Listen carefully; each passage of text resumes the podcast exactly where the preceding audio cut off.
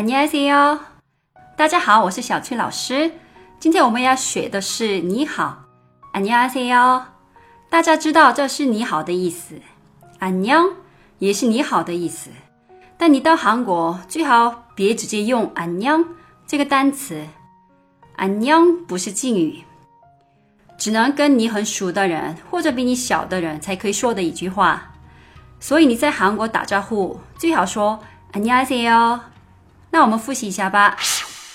안녕하세 요， 안녕하세 요。 节目的最后提醒大家关注我的微信公众号“旅游韩语”，获取更多关于韩国的精华攻略。那我们下一集再见，안녕히계세 요。